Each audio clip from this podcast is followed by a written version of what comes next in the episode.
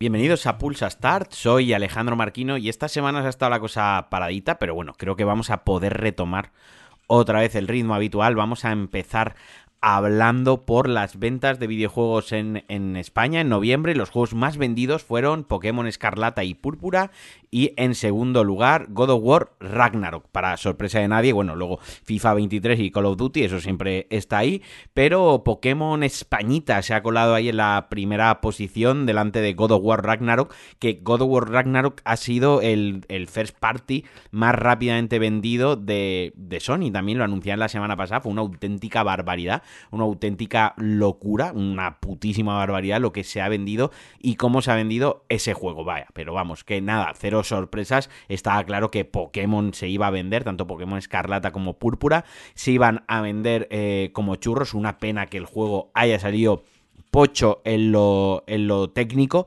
Otro día me enrollaré y hablaré más de, cómo, se, cómo a Pokémon se le perdonan muchas cosas y que el juego salga pocho, pero vaya, no es la noticia. La noticia es que es el juego más vendido en noviembre en nuestro país. Y Geoff Kigley ha comentado que los Games Awards 2022, que tendrán lugar esta misma semana, el 8 de diciembre, le hacen sentir muy bien, o sea que hace mucho que no se sentía tan bien con un espectáculo. Ha estado respondiendo algunas preguntas en Reddit, porque obviamente que va a decir el señor sobre su evento, ¿no? Que, que no le gusta, ¿no? A cuatro días del evento va a decir que, que, no, que no le emociona. Lo que también ha confirmado, y esto sí que es más interesante, es que participarán o harán acto de presencia de diferentes maneras, y esto es donde hay que subrayarlo y ponerlo en negrita, diferentes maneras. Puede ser un teaser de tres segundos, puede ser un DLC o puede ser un recap, pero bueno, que eh, Party, coño, que tendremos más de 50 juegos, 50, aparecerán 50 títulos durante el evento. Sin ir más lejos, por ejemplo, Kojima estos días eh, dejó caer una imagen así, eh, con su rollito enigmático este que se, que se trae, ¿Qué podría presagiar o qué podría insinuar, como digo, o dejar caer que veremos Death Stranding 2 o que veremos algo de Death Stranding 2 en esta misma gala de los Games Award 2022? No me, no me extrañaría en nada porque Geoff Keighley y Hideo Kojima, pues vaya, son hermanos separados al nacer. Son súper amigos, ya sabéis, siempre están con sus, con sus cosillas y, y siempre pues Kojima deja caer algo en alguno de sus eventos, le regala algo, le regala algo en el sentido de que se deja ver anuncia algo, eso, pues obviamente para Geoff Keighley y sus eventos es muy importante que una figura como Hideo Kojima pues lo apoye. En la imagen que enseñó eh, aparecían tres logotipos y en el del medio era el de Bridges, era el logotipo este de los, de los dos puentes que se podía ver en, en Death Stranding, ¿no? Y además, pues iba a acompañar la imagen en el tweet con comienza un nuevo viaje. Ponía Start a New Journey. Así que, bueno, pues eh, ya decimos, eso está ahí casi al caer. Esta misma semana, Kojima está calentando y ya varias semanas también en sus redes sociales enseñando cositas eh, de captura de imágenes, de que está comiendo con actores que está ya trabajando los próximos juegos y él cuando calienta así las redes sociales como digo y cuando va dejando caer imágenes porque está cerca de algún anuncio y algo algo está tramando. Otro juego que sí que está confirmado que veremos en los Games Awards 2022, al que yo le tengo bastante curiosidad y ganas para verlo, es Tekken 8. Eh, Bandai Namco, siempre digo Namco Bandai, pero Bandai Namco ha confirmado que estará presente en esta, en esta gala, un juego que está previsto para 2023, un juego que se que lo poco que enseñaron en el, en el teaser este, creo que fue en el State of Play de, Sony, donde lo vimos por última vez, eh, se veía de pelotas, un juego que va a ser solo Next Gen, solo para Play 5, para Series XS y para PC, que ya deja atrás de la, la Past Gen o la Old Gen.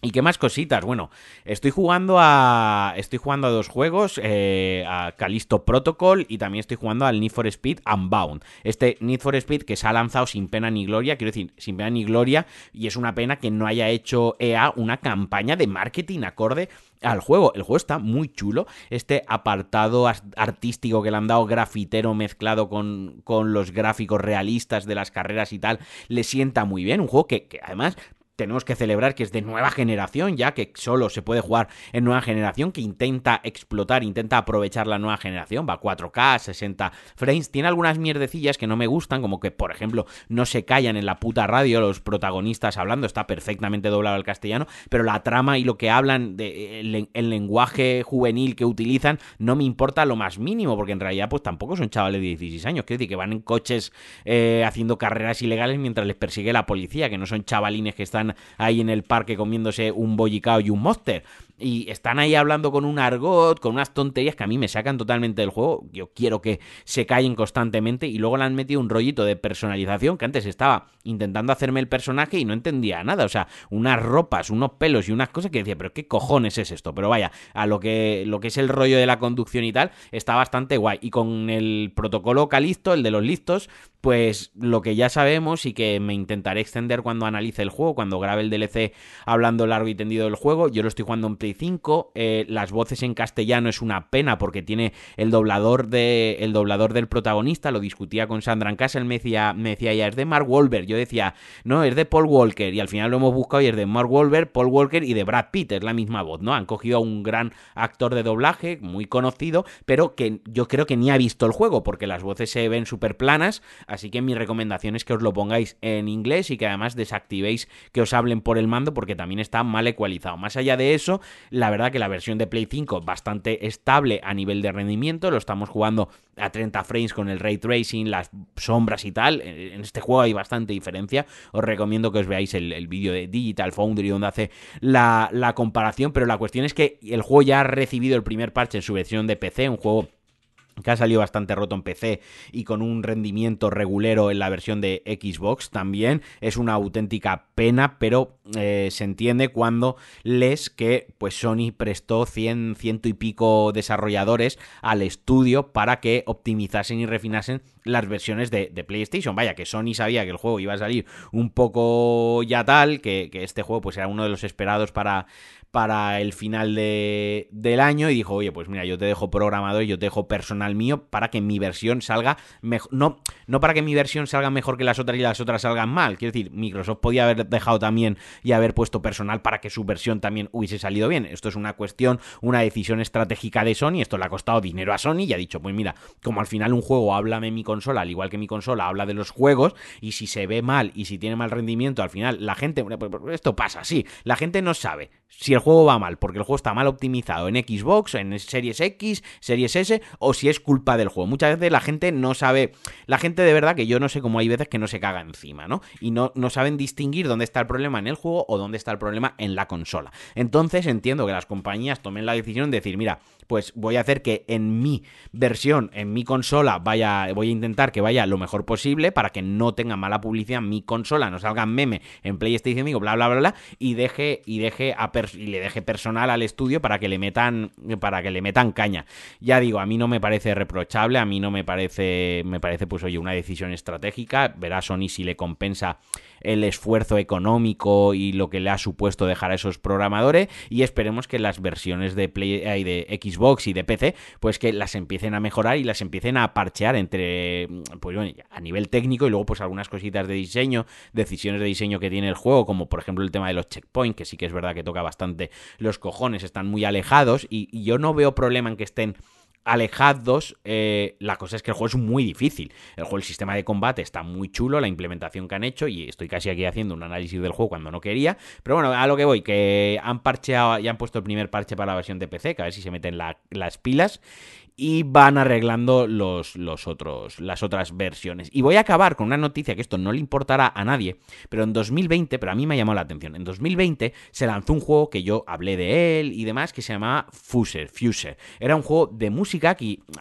tomábamos el rol de un DJ, un juego de Harmonix, que son gente que hace unos juegos buenísimos de música, y era un título que de verdad que estaba de putísima madre. La verdad es que eh, te da un montón de opciones, te da un montón de, libertad a la hora de crear mezclas de, del propio juego, de crear un festival, de sentirte el, DJ, etc, etc, ¿no? O sea, a nivel juego musical, el juego estaba de putísima madre. Insisto, un juego que se lanzó en 2020 y que Harmonix y, su editor editor y la editora, en, no la sé pronunciar, NC, NC Soft, eh, han anunciado que el próximo eh, día 19 cesarán los eh, cerrarán los servidores de el 19 de diciembre cerrarán los servidores del juego. O sea un juego que literalmente se lanzó en 2020. O sea, en dos años los servidores están cerrados. ¿Qué significa que los servidores estén cerrados? En primer lugar, obviamente no vas a poder jugar online contra o con amigos, ¿vale? Entiendo que esto, una de las decisiones de cerrar los servidores es que no juega ni el tato online y que hay muy pocos jugadores. Pero aquí es donde,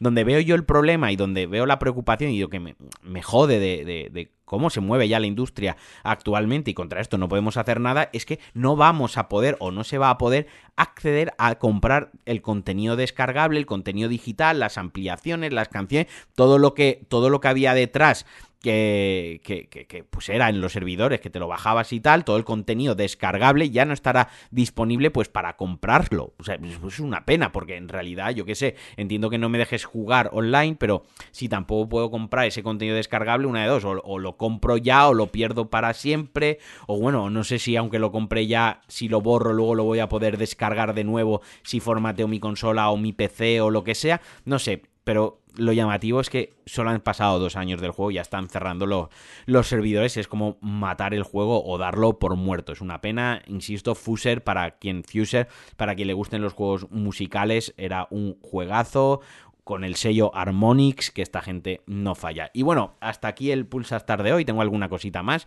pero si no, voy a hacer un programa de, 15 minutos después de estar dos semanas sin publicar y luego pues no voy a tener para estos próximos días.